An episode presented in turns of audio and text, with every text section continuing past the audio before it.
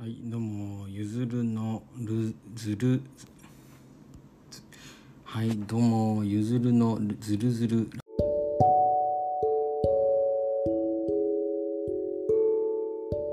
ずるずる FM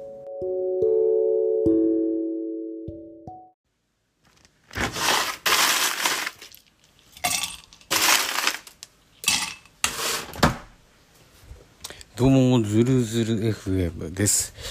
えー、っとですね、お久しぶりでございます。今、目の前にはですね、あの、ハイボールなんですけども、ハイボールはハイボールでですもん、ですって、ハイボールはハイボールでもう、あの、前はですね、いろんな種類、まあ、いろんなとこ安酒なんですけど、安いウイスキーの種類が、まあ、たくさんあって、そこから、あの、今日は何を飲もうかな、なんつって、選んでた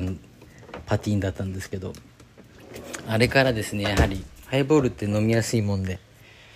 どんどん飲んじゃったらですね一回すっごい悪い酔いを家でしちゃいましてそこからちょっとハイボールをあの自分で禁止にしてたんですけど今日今回ですね久しぶりに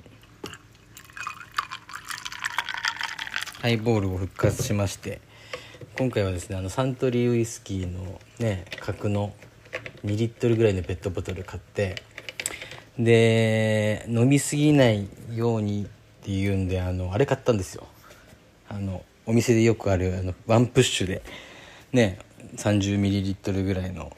量が出るなんかホースみたいな後付けの。それ買ったからもうこあのもうね濃すぎ自分で濃いハイボール作らないで済むもんだから大丈夫だろっつって 安心して今ハイボールまた飲み始めました。夏ですから。はいなのであのハイボールがなくてちょっとあんまりお酒も飲む機会を家で減らしてたもんでえー、ちょっとですね収録というかあズルズル FM の方をお休みしてましたけどまたこうお酒が追加されたらもうあれですよ。鬼に金棒なんで。またくだらない話をですね電波に乗せて発信していきたいと思うんですけども。えー、っとですね今日はですねあれシンプル怖い話しようかなとちょっと思ってます。もうね夏もそろそろ近づいてきたしあの梅雨ももう終わったしと思いきやめちゃくちゃ今雨降ってるんですけど。終わったのか終わってねえのかよくわかんないんですけど。なんであのね夏って言ったらやっぱり心霊番組とかが豊富な時期じゃないですか。なので自分があの持ってるっていうか聞いたシンプル怖い話をですねしようと思うんですけどもあのまあその話の前に最近買ってよかったなっていうものをちょっとシェアしたいと思うんですけど。あれ皆さん知ってますかね？筋膜リリース筋膜リリースガンっていうあのマッサージ機みたいなやつなんですけど。そうあの何ですかね？まあガンっていうぐらいなんで結構あの拳銃みたいなそういう形のマッサージ機があるんですけども。非常にですね簡易的なあの小さいものまでからがっしりあの本当に何ですかショットガンみたいな大きさの 器具が揃ってるんですけど僕はですね結構ミニサイズのその筋膜リリースガンっていうのを買いましてこれがですねめちゃくちゃいいんですよ。あの昔のなんかでっくそでっかいあのね肩たたき機みたいなあるじゃないですか。コンセントに挿して長いケーブルから。なんか何ですかあの釣り針みたいな形 J の形しててその J の先端の部分がなんかゴツゴツしててそれをこう背中に引っ掛けて背中っていうか肩に引っ掛けてですね。ででででででででででででででってあの振動する昔の古い肩たたきあるじゃないですか。あれがね実家にあってこの間実家に帰った時もこれこれ持って帰っちゃおうかななんて思ってたんですよ。やったら意外と気持ちいいもんでそれでも。まあねでもあの世の中いろいろ進化してるんで調べるとねケーブルなんかもないそれこそないですし充電してねケーブルもなしでどこでも持ち運び可能なすっごく小さくてなおかつパワフルでっていうねその筋膜リリースガンっていうものに出会ったんで。何なんだっけな。すごくねなんか CM とか見たのかな。なんかその時すごく肩が凝ってて。で最近ランニングも始めたから足もすごく疲れてたんで。買ったらもう最高ですね。毎回毎日やってますねマジで本当。あのなんかねちょっと見た目はなんだろういかがわしいおもちゃみたいな感じなんですけども本当にねパワフルで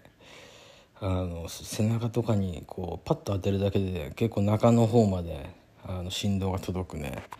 優れものなんで。是非ですねあのこれリフレッシュされされたい方は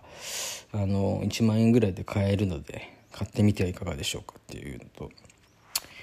あとですね最近インフィニティチェアっていうものを買いましてあの僕が買ったのはコールマンのインフィニティチェアなんですけれどもまああのなんかリクライニングチェアですよね言ってしまえば。それをですねまああの買ったんですわ。それもいいですよ本当に。あの何ですか売り文句はこう雲に乗ってるようなそういう座り心地だみたいなこと書いてあるんですけど、まあ、雲に乗ってるっていうほどでもないですけどあの非常にですね座ってリクライニングするとこう足の部分までこうパーッと上に上がってですね完全にこう水平になるんですよね空と。で、えー、ちゃんとそのリクライニングの感じも簡易的な感じでロックロックもされてですね非常に使い勝手がいいなんですがちょっと重いんですけどまあ別に自分は部屋に置いてるだけなんであのそんなに持ち運ぶこともないんで10歩10歩っていうか本当にあの買ってから毎日座ってますけどあのね良い棒とかもありますけど夏はねコールマンのこのメッシュ生地のインフィニティチェアめちゃくちゃおすすめなんで、えー、チェックしてみてはいかがでしょうか。よくねヘリノックスでしたっけ？キャンプ用品でも頑丈なやつあるじゃないですか。ヘリノックスでしたっけ？あれまあ一個自分も持ってますけど。あれね高いじゃないですかやっぱ。頑丈で軽軽いのはあるんですけど。僕もねそのヘリヘリノックスのあの机と椅子持ってるんですけど。あんまりそんないっぱい買い揃えるような代物じゃないじゃないですか。あれ高くて。でコールマンとかに落ち着くんですけどそのコールマンのインフィニティチェアが非常に良かったっていうところで。あの最近買っていい良かったものベスト2でしたね。あとあれベスト2じゃねえもう一個あったわ。あのこのあの梅雨の時期梅雨終わったのか終わってないのかあれですけど梅雨の時期に大活躍のドラム式乾燥ドラム式乾燥機付き洗濯機ですよ。買ったんですよ我が家もついに。あのザブーンっていう名前のですねドラム式の買ったんですけどめちゃくちゃいいですね。あのやっぱりもうね皆さん持ってる人はもう分かってると思いますけど柔軟剤とあの何ですか？洗剤洗濯洗剤のですね自動投入がまあ便利ですよね。一回一回こう入れてるあの作業ってこんなに大変面倒くさかったんだっていうのをありましたけど実際こう経験してみると本当にいいですよあれ。ボタンピッピッピッって。しかもザブーンはですねタッチパネル式なんで非常にそのユーザーインターフェースもですねスマートでかなり使い勝手がいいですね。あの何です？ただちょっと欠点があの洗濯回し始めたらこう水が入っちゃうと縦型ドラム式洗濯機ってほぼそうだと思うんですけど開けれないんですねあれね。水が入っちゃってるから。僕よく縦型の時って洗濯機の回してる途中にポイポイポイポイさ ポイポイポイポイさあの後で選択したいものが見つかってどんどん入れてた人なんであの結構途中で見つかって入れれないっていうのは最初苦労しましたけどもうないね。入れるもんないね。なんつってしっかり確認して回すようにしたらあそこら辺の途中で入れるような作業みたいなところがケアできたんでよかったんですよね。で何よりね乾燥機付きっていうのがね最高ですよ。最初ね林内のカンタ君あるじゃないですか。あれやりたかったんですよカンタ君。乾燥機。だってあれガスで乾燥してくれるんでめっちゃほわほわになるらしいんですよ。ほわほわりであれでねタオルとか乾燥したらほわほわでなんかもう本当にそれこそコインランドリーが家に来たみたいな感覚になるじゃないですか多分おそらく。なんですけどカンタ君を家に置くにはそれなりのガス栓の工事みたいなのが必要らしく私はマンションに住んでるんでそこら辺の配線ねガス栓のかねあのそこら辺の工事ができないかったもんでカンタ君諦めたんですよ。で電気屋さんに行ってその一番乾燥機が強いドラム式型洗濯機って何なんだって聞いたらザブーンの名前が入ってきてもうね完全にねノーマークだったんですよザブーンなんて。三つ星でしたっけ？ザブーンって。あのそれ以外だと日立だったりやっぱりパナソニックの方のドラム式の洗濯機がねおすすめされてたんですけどここに来てザブーンがですね登場してパナソニック最初しようかなと思ってたんですよ。あの冷蔵庫もパナソニックですですし結構スタイリッシュなデザインが多かったもので、まあ、パナソニックかななんて思ってたんですけどパナソニックの最近の嫌なところは値下げ交渉に応じないんですよ。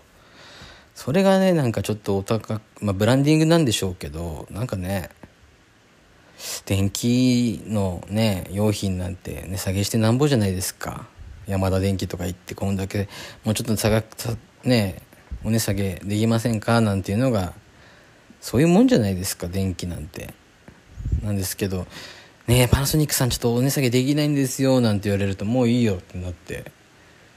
でザブーンさんが出てきて ザブーンさんがザブーンさんほんとすごいの優秀で。もうねそのだから乾燥機もこの今雨の音も入ってるか分かんないですけどこの梅雨の時期ね最高ですよ。干すことがないので。でもね僕結構太陽の下に干すのも好きなんでもちろんあの晴れてる日は結構あの外に干しちゃうんですけどあの干してる時間が好きなんで,、うん、で干しちゃうんですけどやっぱ雨の日は楽ですよね。当たり前なんですけど。そう。で今回の梅雨ってすごく短かったじゃないですか。で梅雨のギリギリ前に買ったんであれすぐ梅雨終わっちゃったななんつって乾燥機あんま使うシーンなかったななんつってたんですけどなんかまたね梅雨が追い上げてきたじゃないですか。それもそれでちょっと面倒くさいんですけどっていうところでザブーン。そして筋膜リリースガン。そしてコールマンのインフィニティチェア。この3つがですね最近買ってめちゃくちゃ良かったですね。本当にみんな買ってほしいな。みんな買っていいんじゃないかなこれは。うん。はい。そうですね。っていうところであれシンプル怖い話この後やっても大丈夫なのかな。というところで続いてはシンプル怖い話です。どうぞ聞いてください。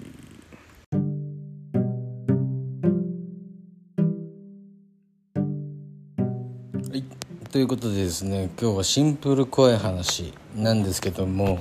ちょっとですねシンプル怖い話しようとしてたんですけど今すごく雷雨なんですよね。雨が土砂降りでで雷もちょっとすごくてですね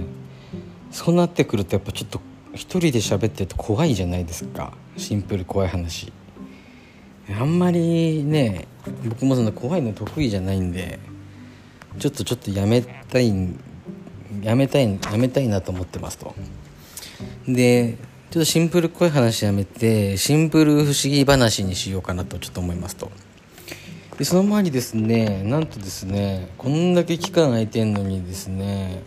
あのー、なんだアンケートの方にかんあおお便りか。感想の方頂いてるんでそれだけちょっと読み上げたいんですけども、えー、ラジオネームのワイ太郎さん。えー、いつも楽しく聞いています。ありがとうございます。まさかズルズルさんの声をわざわざ聞きながら帰宅する日が来るとは思いませんでした。えー、占いの話今度はぜひまるさんのエピソードをまた聞かせてください。楽しみにしています。というところで。どうもありがとうございます。愛太郎さん。ね本当わざわざ聞きながら帰宅する日が来るとは思いませんでしたっていう風な。ちょっとね別にいいんじゃないですか？そういう日も来るとは思いますよこのご時世。で今あのまるさんのエピソードをまた聞かせてくださいっていうのがあるんですけどこれはですね僕が言った占いの方の名前占い師の方の名前を今書いてあったんですけどこの前太郎さんっていうのは実は僕の友人でして、えー、一回この○○さんのエピソードをまた聞かせてくださいっていう占い師の方のですね話をワイ太郎さんにしたことがあるんですよね。そしたらワイ太郎さんもびっくり仰天しちゃってあのすぐにですねその占い師の方予約してですね同じ占い師に受けてもらったっていうエピソードがありますけどもこの占い師の人のエピソードがマジですごいんでね。ちょっと身元がバレないようにいつか配信したいと思いますね。ありましたねこんな話も。で僕のですねこのプレゼンでですね本当にマジで20人ぐらい行ってるんじゃないですかねこの占い師の方のところに。面白いですよね占いって。あれねあと占いの話じゃないですけどこのラジオで一回今年のね今年1年はどうなるみたいなところで有名なスピリチュアルの人界隈で有名な人がこんなこと言ってたよっていう話をしたと思うんですけどね早速こう分断とかねそういうキーワードが今年のキーになってくるようなんて話ありましたけどそんな感じもちょっとしてきましたよね。マスクするだのしないだのあとね、まあ、先日、えー、安倍元首相元総理がですねちょっとああいう形で亡くなってしまいこのまた自民党内で今度分裂みたいなと分断みたいなところがあるのかななんて思ったりあとこういうね雨がちょっとし続いてくるとそう雨がこう止んだ後にはこうでっかい地震が来たりですね。また今年もいろいろあるんだろうなと思うとちょっと本当に普通に生活できてるのがありがたいですね。っていうところで今日はシンプルうわまた光った。空がすごくチカチカ光ってるんですよ。雷がすごくて。なので今日はシンプル不思議話したいと思うんですけども。シンプル怖い話はですねまた次回あのなんかあんまり怖い雰囲気じゃない時にですねやりたいと思います。今日ね娘がちょっとなんかねすごく機嫌悪くてですねずっと泣きながら壁の方を指さしてたりしてすごく嫌だったんで今日はですね本当にちょっとシンプル不思議話に収めたいと思うんですけどこれは私が20代前半の時のお話なんですけどもあの友達み結構10人とか8人あ？10人とか8人で10人ぐらいなのかな分かんないけど波照間島ってところに行ったんですよ。沖縄のさらに最西端っていうのかなあれ。一番果ての島。日本の最南端か。そう最南端の島波照間島っていうところに行って。なんでその島に行ったかというとあのちょっとね交通事故に遭ってしまった僕の親友がいるんですけども彼がですね膝をですね結構な大怪我で手術したりしてずっと半年ぐらい入院してたんですよ。でようやっと退院してでその親友と、まあ、沖縄の波照間島に行きましょうよっていう旅行の計画を立てたんですね。で、えー、僕のしその、ね、事故事故をした親友と僕とあと 2人ぐらいお友達を連れて、えー、波照間島に行くとそこには、えー、親友と、まあ、僕の友達が、まあ、大勢待ってるっていうドッキリですよね。ちょっと大掛かりな。で、えー、退院おめでとうみたいなことをやる機会があったんですけど。まずねその波照間島に行くのにすごくド,、まあ、ドラマチックで。まあ波照間島って最南端でみんな友達とみんなで待ち合わせするっていうのはなんかちょっとね大人な感じがしてワクワクしたんですけどそれより前にですね僕がその沖縄にですねその事故った友人の子より前乗りで沖縄であのちょっとその23人の友達と先に合流してようっていう話があって沖縄の石垣島であの先に全前乗りしてたんですよ。で前乗りするんですけども前乗りする時に東京から飛行機1人で乗るじゃないですか。その時にあのテキーラ飲みすぎて飛行機に乗り遅れちゃったんですよ。でその時にですね一緒に飲んでたのがその事故った親友で僕の。そいつを驚かせがたいがためにその沖縄旅行を企画してるのに僕はその沖縄に行くための飛行機に乗り遅れちゃったんですよ。でも胸めちゃくそテンパってですね起きた瞬間ああやばいやばいやばいってなって本当にあの人生で一番テンパったんじゃないかっていうぐらい。で行けないってなってもう飛行機ないですから。電話してもその時その格安飛行機ですからジェットスターとかそこら辺の。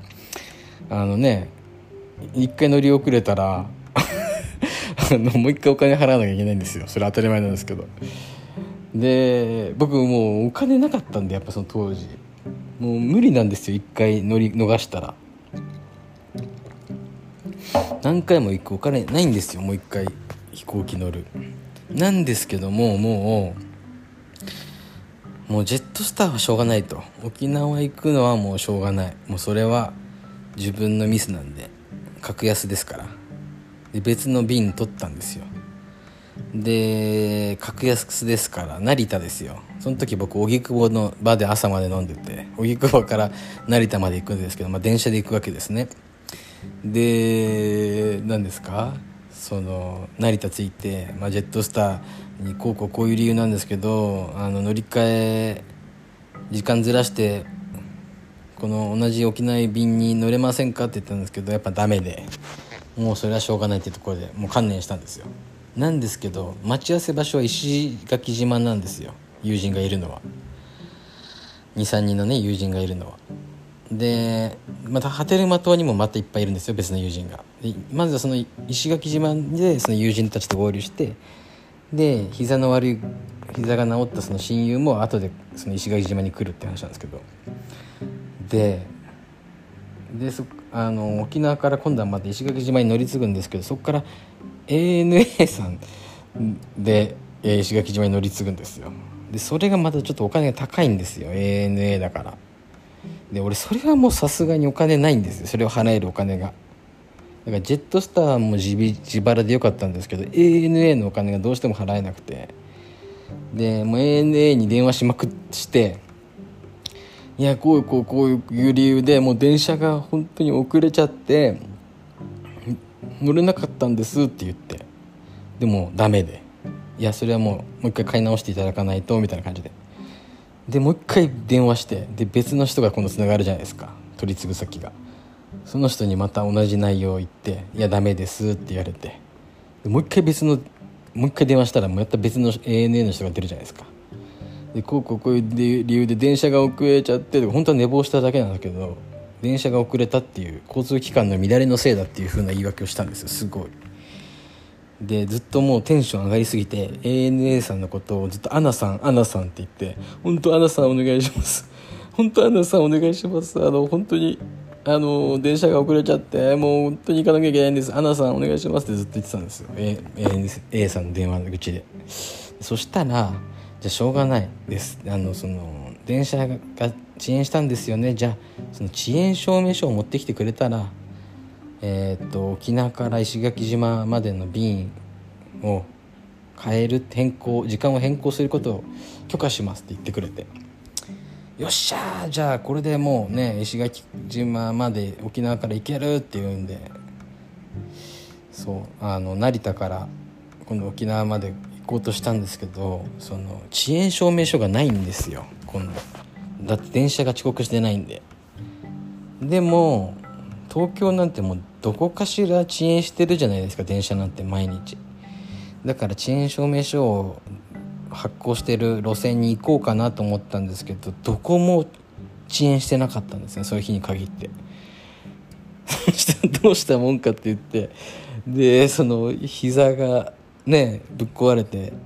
退院した友達に電話して「どうしよう電車どこも遅延してない俺沖縄行けないごめん」っていうふうなことをしゃべって成田成田でしゃべって半べそ書いて電話してたらその膝を負傷した友人がですね「分かったじゃあ俺が荻窪で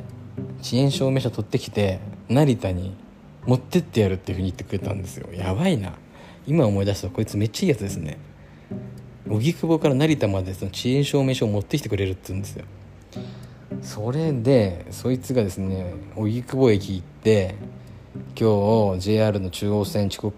遅延したよな」って言ってしてないんですけどそれで友人が沖縄から石垣島行けなくなっちゃったんだむしろ成田から沖縄に行けなくなっちゃったんだっていう話を駅員さんにしたんですけど駅員さんは「は」みたいな顔して「いやいやいやあのどこも今回遅延してないんでそもそも遅延証明書なんて発行できませんよ」みたいなことを友人に言うんですよね。友人もそれは分かってるんですけど「いや遅延したろ」みたいな感じでかなり強気で言って「いや遅延してないのに遅延証明書を渡せません」みたいな話があって。でじゃあもういいよ。じゃあ友人は俺の友達はもうこれで沖縄行けないんだよ。お前らのせいだみたいな感じでちょっと若干切れ気味でもう後にしようとしたんですよね駅を。そしたら「ちょっと君待ちなさい」みたいな感じで駅員が後ろから止めて「これ持ってきな」みたいな感じで空白の遅延証明書をくれてその膝を負傷した友人はビッグを引きながら成田まで来てくれて空白のいられで作れそうな空白の遅延証明書を僕にくれてようやっと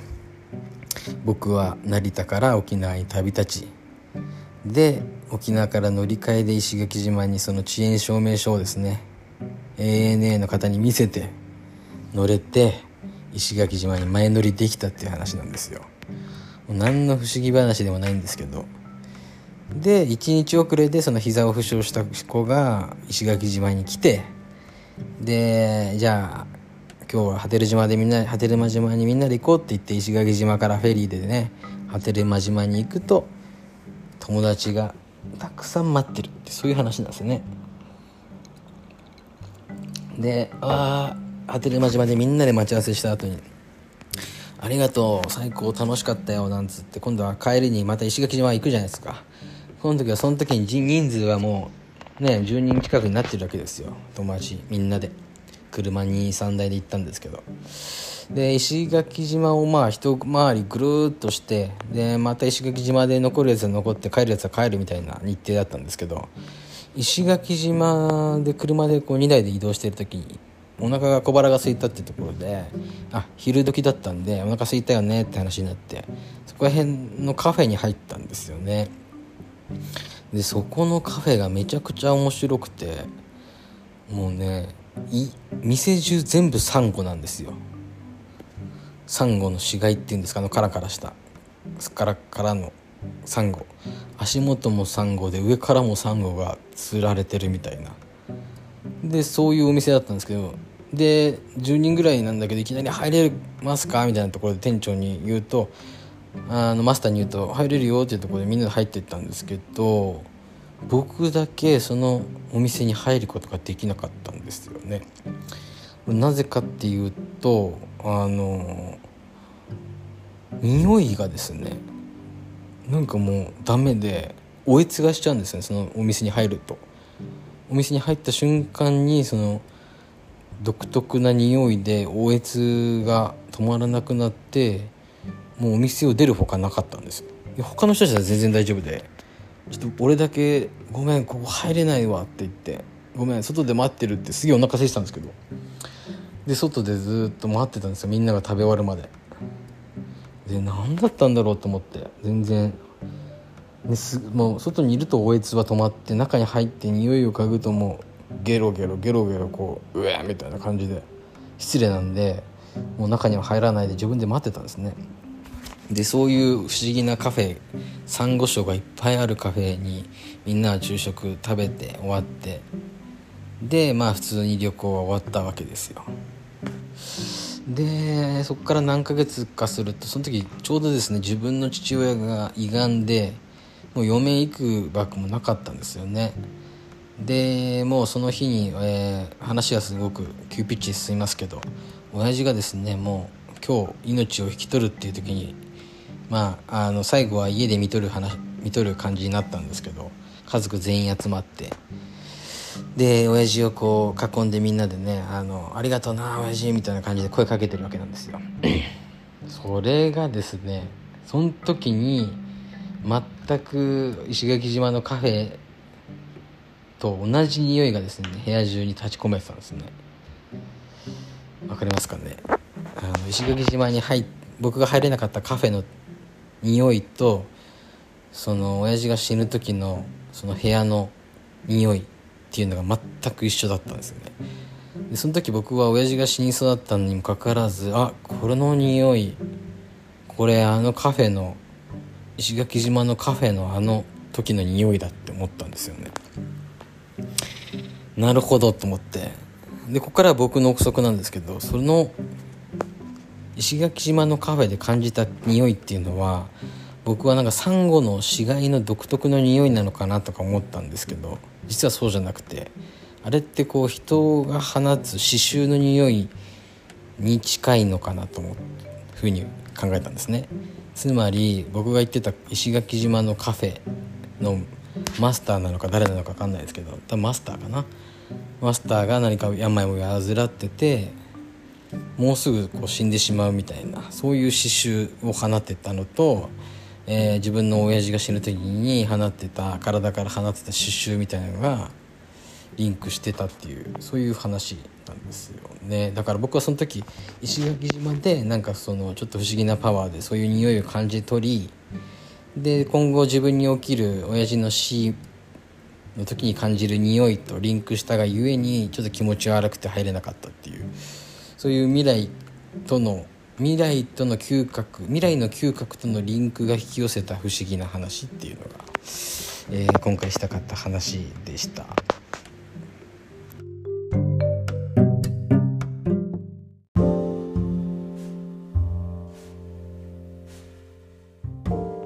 はいいかがでしたでしょうか？石垣島の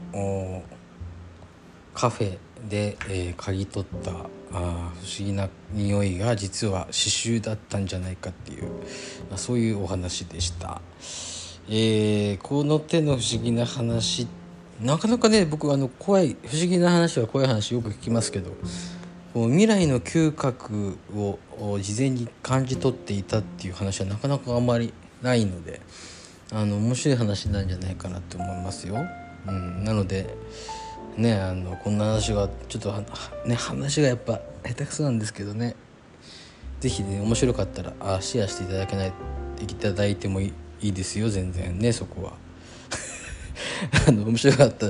らシェアしてシェアしていただいてもいいんですよもうそこは全然構わないです。